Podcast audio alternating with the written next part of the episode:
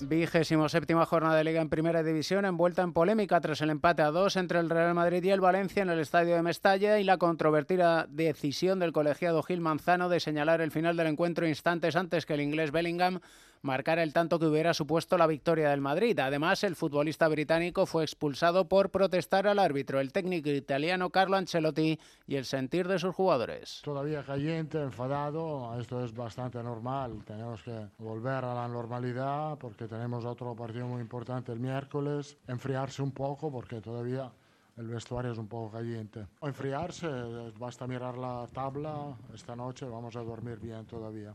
Oportunidad para el Girona de recortar distancias y situarse a cuatro puntos del Madrid si gana a partir de las seis y media al Mallorca, el entrenador Michel. Dominar eh, la posesión no es dominar el partido, ya nos pasó en la Copa y tenemos que tener muy presente esto. Todos tienen el sentimiento de que eh, son importantes y tengo la sensación de que juegue el que juegue, haremos un, un gran partido. El Barcelona visita al finalista de la Copa del Rey, el Athletic de Bilbao, Alfredo Martínez. La expedición del Barcelona toma tierra en estos momentos en Bilbao con 22 jugadores que se ha traído Xavi Hernández después de el golpe de efecto que ha significado para la expedición saber que se pueden colocar a solo seis puntos del Real Madrid. El empate en Mestalla le da opciones a los blaugranas en caso de ganar en San Mamés de volverse a enganchar en la lucha por el título. Para ello Xavi Hernández no recupera a Ferran Torres, tiene las bajas importantes de Gaby de Valde hasta final de temporada y evidentemente la de Marcos Alonso, por tanto cuatro jugadores con los que no puede contar.